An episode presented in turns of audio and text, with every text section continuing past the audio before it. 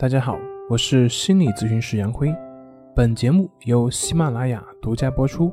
我们的公众账号是“重塑心灵心理康复中心”。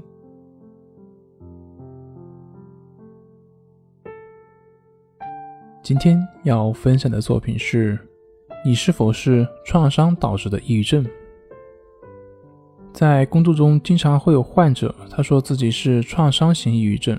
也就是说，是在某种严重的刺激下所形成的抑郁症，比如说像失恋了，像亲人走了，像事业失败等等等等。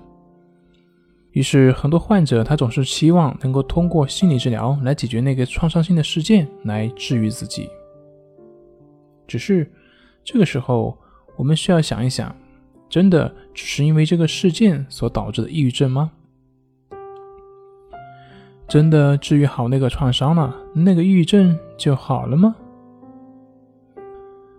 从表面上来看，似乎这些是生活的事件所导致的。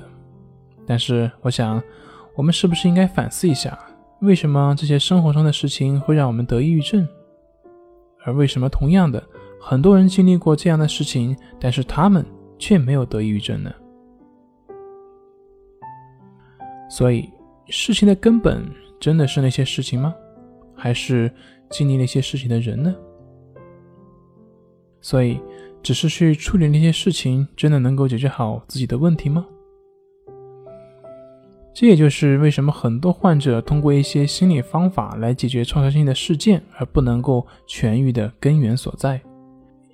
抑郁症的背后，真正决定着我们是否能够康复的根本，是我们的思维模式。也就是我们长时间所形成的一些情绪反应的模式。那么同时，我们也看到，在一些大多数人看起来微不足道的事情，但是很多患者就会表现出异常的敏感。比如说，一次平时小小的考试没有考好，可能对于某些人来说就好像是天塌下来了。比如说，有人家境还可以，但是却为自己在街上不小心丢了十块钱而不断的责骂自己。不能放过自己。